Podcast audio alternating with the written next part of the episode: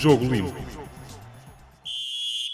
Sejam bem-vindos ao Jogo Limpo, episódio 2, desta vez eh, sobre a quarta jornada da Liga Portuguesa de Futebol. Mais uma vez tenho comigo Jorge Faustino, antigo árbitro e atual comentador de arbitragem, para nos ajudar a entender os casos que marcaram os jogos do passado fim de semana. Começamos pelo Rio Ave Benfica, jogo que terminou empatado a uma bola em Vila do Conde.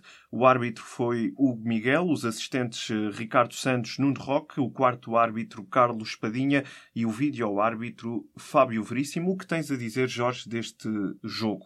Eh, foi um jogo exigente, exigente para, para a equipa de arbitragem, para o árbitro eh, em, em particular. Muitos lances, muitas disputas, eh, muitas questões disciplinares, alguma inconsistência disciplinar do Miguel, diria eu, mas nos lances importantes e capitais do jogo decidiu bem, nomeadamente no lance que marca o jogo e que mais se tem falado, aos 65 minutos, um lance em que Marcão agarra Jonas impedindo a sua movimentação no interior da área. Foi pontapé de penalti, bem assinalado pelo Miguel, atenção, foi pelo árbitro. Aqui o vídeo-árbitro poderia vir a intervir caso não tivesse existido a decisão do árbitro.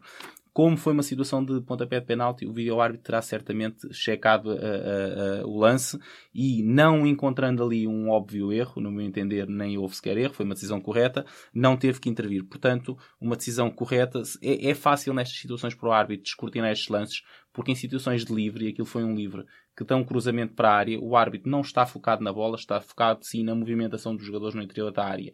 E portanto, tendo sido uma falta que aconteceu logo no arranque da movimentação dos jogadores, eh, foi, terá sido fácil, digamos assim, para o Miguel perceber aquela situação e, e, e, indicar bem a marca de, de, de pontapé de penalti favorável eh, ao Benfica. Neste jogo aconteceram mais alguns lances importantes, uma, uma, uma bola na mão de Bruno jogador do Rio Ave, dentro da sua área, um, um lance que, que, resulta de um toque de uma bola inesperada que vem de Raul Jiménez, bem o Miguel a perceber que exatamente tinha sido isso, que tinha sido uma bola na mão e não mão na bola, e portanto a deixar seguir o jogo. Uh, e, e a, grande, a grande pecha, como eu disse, terá sido a nível disciplinar, e, e sublinho aqui aos 17 minutos uma falta que assinalou bem de Eliseu sobre Oscar Barreto, uh, mas, mas foi uma, uma falta negligente do jogador do Benfica que acertou com o braço na cara do jogador do Rio Ave, justificava uh, uma advertência por comportamento antidesportivo que não aconteceu. E, passamos já, e se, se me permites, sublinhando já nesta situação, tem acontecido muitos lances uh, nesta, nesta nossa liga nós, em que uh, muitas faltas têm acontecido de braços nas caras dos, dos, adversários. É uma situação que os árbitros e a arbitragem têm que ter em conta, tal como os jogadores, porque vão começar a ser punidos quando os árbitros detectarem essas situações uh, e, e, e, é uma situação que, que é preciso ter extremo cuidado porque implica a integridade física dos adversários. Uma decisão, ou neste caso um lance idêntico que eh, teve logo início no jogo uh, entre o Sporting e o Estoril, um jogo que teve lugar no estádio de Alvalade e que teve como árbitro Luís Godinho. Foi um lance entre Bataglia e Kleber, logo aos dois minutos de jogo. Houve também ali uh, uma falta por assinalar Sim, uh, o, o, jogador, uh, o árbitro, peço desculpa, Luís Godinho, não se apercebeu da falta uh, e, portanto, não marcou a falta. E foi uma falta muito semelhante, ou, ou pelo menos o, o, tipo de contacto semelhante ao que referíamos de, de, Eliseu. Um braço na cara do adversário. Aqui a bola estava a ser disputada no ar, foi em salto, ao contrário da situação de Eliseu, mas é uma falta que fica por assinalar e, mais importante, é um, uma, uma advertência que não aconteceu. Este que, que, o, que foi um jogo. Foi um jogo com muitas, com muitas incidências Exatamente, sim. se não fosse o vídeo-árbitro, se calhar o resultado teria sido diferente. Neste caso, Seguramente. Houve, houve uma vitória por 2-1 uh, do Sporting sobre o Estoril, mas o vídeo-árbitro, caso não existisse, poderia ter sido um resultado diferente. Houve muitas situações de, de, de hum, análise que seguramente o vídeo-árbitro interveio. Houve duas, uh, três mais visíveis, em que, em que uma, inclusive, o árbitro foi consultar a, a zona de, de, de, observação do, do vídeo-árbitro.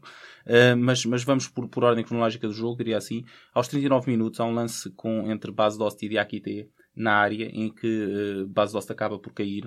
Uh, é um lance em que, havendo contacto entre os dois jogadores e estando o braço de Akite, de certa forma, a envolver o jogador do Sporting, a queda do jogador do Sporting dá-se uh, devido ao movimento deste, em que ele vai, num, num, primeiro momento, a correr para a frente e, quando se apercebe que a bola vai passar por cima de si, tenta travar e inverter a, a, a, a sua movimentação e, nesse momento, há um desequilíbrio seu que provoca a sua queda. portanto, bem Luís Godinho, ao mandar seguir, o, vídeo-árbitro terá certamente checado e verificado esta, esta, esta situação e entendeu que também não haveria aqui qualquer falta.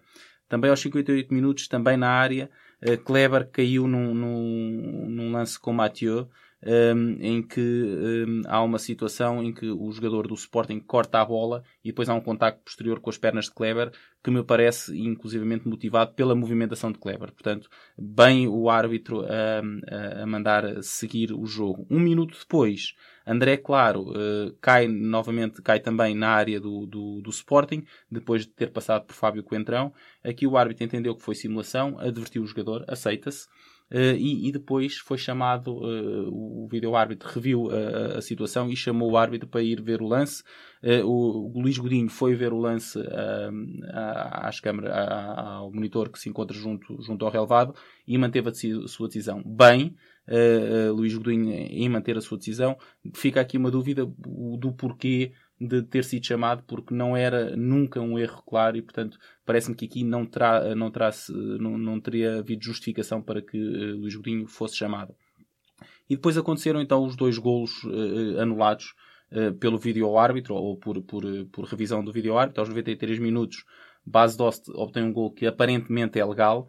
Uh, o vídeo-árbitro tem que verificar toda a jogada de construção para, para o golo e detectou que no início da jogada quando a bola foi, colocada na direita em Piccini, uh, defesa de direito do Sporting, que depois veio a cruzar para o gol de, de, de base Dost, uh, o jogador do Sporting estava em fora de jogo.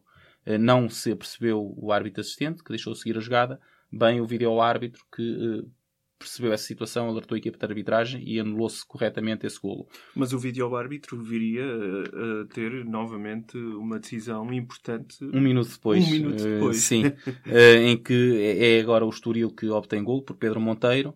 Uh, e, e, depois é perceptível nas imagens televisivas, e foi isso que o VAR, eh, que o vídeo-árbitro fez, que o jogador se encontrava alguns centímetros em posição de fora de jogo, o árbitro assistente não teve essa percepção uh, uh, e o, e o vídeo-árbitro bem anular o golo. Uma nota só relativamente a estes dois lances, dizia-se antigamente que em caso de dúvida o árbitro assistente devia, devia deixar seguir a jogada. Agora o discurso mudou um bocadinho, sendo que a mensagem é muito parecida. É, o discurso é o árbitro assistente só deve assinalar um fora de jogo quando tiver mesmo a certeza, nomeadamente este perto, perto da área. E portanto foi o que aconteceu. Não, não houve a certeza uh, uh, absoluta de que os jogadores estavam em fora de jogo e portanto os árbitros assistentes não assinalaram, erraram. Felizmente o vídeo-árbitro estava lá para repor a verdade desportiva. Exatamente, e avançamos então para o Braga-Porto, jogo também da quarta jornada. Carlos Xistra foi o árbitro da partida. Há uh, várias incidências e uh, quais é que destaca, Jorge? Destaco uh, dois lances na área, dois lances na área do, do, do Braga. Uh, um lance uh, aos, uh, aos 51 minutos, em que há uma bola cruzada para o, para o interior da, da pequena área, da área de baliza do Braga, em que Francérgio e Ibrahimi caem. é curioso perceber e analisarmos este, este lance, porque foi um lance em que a bola lhes passa perto, estão os dois em movimento natural, há um contacto entre, entre ambos e mal sentem o contacto, os dois jogadores se deixam cair.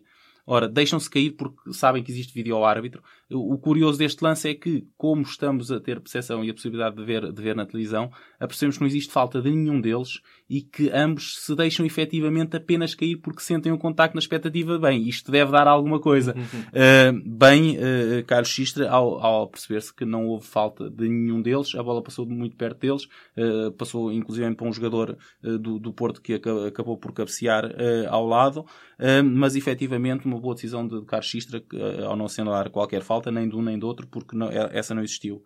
Aos 75 minutos, o lance mais, mais crítico do jogo, diria, a Abubacar recebe a bola dentro da área do Braga uh, e, e, leva um toque no seu pé esquerdo uh, de, de Rosic. Desequilibra-se e cai. É uma falta que, que não é daquelas grandes faltas ou dos grandes penaltis, mas não há grandes penaltis nem pequenos penaltis. O jogador foi rasteirado, desequilibrou-se e caiu, portanto ficou uh, um pontapé de penalti para assinlar favorável ao futebol do Porto. O era árbitro, difícil. O árbitro não tinha. Uh, era como... difícil para o árbitro ter a noção daquela, daquela situação. Não é uh, um, uma situação em que o vídeo árbitro teve a intervir porque não é demasiado óbvio. Isto é, ficam ali dúvidas. Há dúvidas, eu já tive a oportunidade de ver de ontem para hoje que há grandes discordâncias relativamente a este lance. Eu entendo que, que é pontapé de penalti, mas havendo grandes discordâncias entre, entre este, na, na opinião relativamente a este lance, justifica-se a não intervenção do, do vídeo-árbitro. Mas é um lance que acaba por marcar o jogo. Um dos casos que marcou a última semana uh, foi o castigo do árbitro Jorge Sousa por palavras durante o jogo entre o Real e o Sporting B na segunda liga. O árbitro Jorge Sousa foi castigado numa decisão, eu diria, inédita, com três jogos de suspensão uh, pelas palavras que são audíveis na realização televisiva. Uh, falámos desse caso aqui no último Falámos. Jogo Limpo, no primeiro episódio do Jogo Limpo. Como é que vês agora, uh, uma o vez castigo. que já saiu a decisão? Eu acho, e tive a oportunidade de dizer, que não foi um comportamento correto, nem normal, nem habitual do, do Jorge, do Jorge Sousa. E, portanto, eu acho que é importante para o futebol, para a arbitragem, para os jogadores, que, que isto não, não, não seja normal. Uh, aquele tipo de linguagem não pode ser normal, pese embora se diga que é normal no futebol, e eu percebo, e é verdade que acontecem algum tipo de excessos de linguagem que não acontecem na nossa vida civil, digamos assim, uh, mas não é, não é algo que possa ser normal, e portanto uh, considero que é correto que haja um castigo. Aqui a minha, a minha dúvida e um bocadinho perplexidade, perplexidade diria, relativamente a este castigo, tem a ver com a moldura em que é enquadrado. Isto é, o Jorge Sousa é um atleta que tem um histórico ao serviço da Federação e da, da Liga Portuguesa de Futebol limpo, um cadastro limpo. Nunca teve comportamentos incorretos, representou e tem representado Portugal a alto nível no estrangeiro e, portanto, numa situação em que é possível ele apanhar um castigo por causa de um comportamento em que a moldura penal vai de 1 a 5 jogos e, e, nesta primeira infração dele é logo penalizado com, com, com três jogos, eu acho que é, que é excessivo. acaba por ser benéfico para ele, por muito estranho que pareça, acaba por ser benéfico para ele para o futuro, porque se ele não fosse castigado, perderia alguma moral, diria eu, em vir a expulsar, por exemplo, um jogador que tenha aquele tipo de linguagem. Portanto, a partir do momento em que ele está castigado, as suas decisões futuras ficam validadas, expulsões futuras de jogadores que tenham este tipo de linguagem, ficam validadas pelo castigo que também ele sofreu. Agora, acho que é um castigo uh, exagerado para aquilo que foi a conduta de Jorge Sousa ao longo de 24 anos de, de arbitragem e para aquilo que também foi a, a sua atitude naquele momento a opinião do antigo árbitro e atual comentador de arbitragem Jorge Faustino sobre os lances eh, e os casos eh, que marcaram a jornada da Liga Portuguesa de Futebol. Este é o podcast Jogo Limpo. Voltamos para a semana.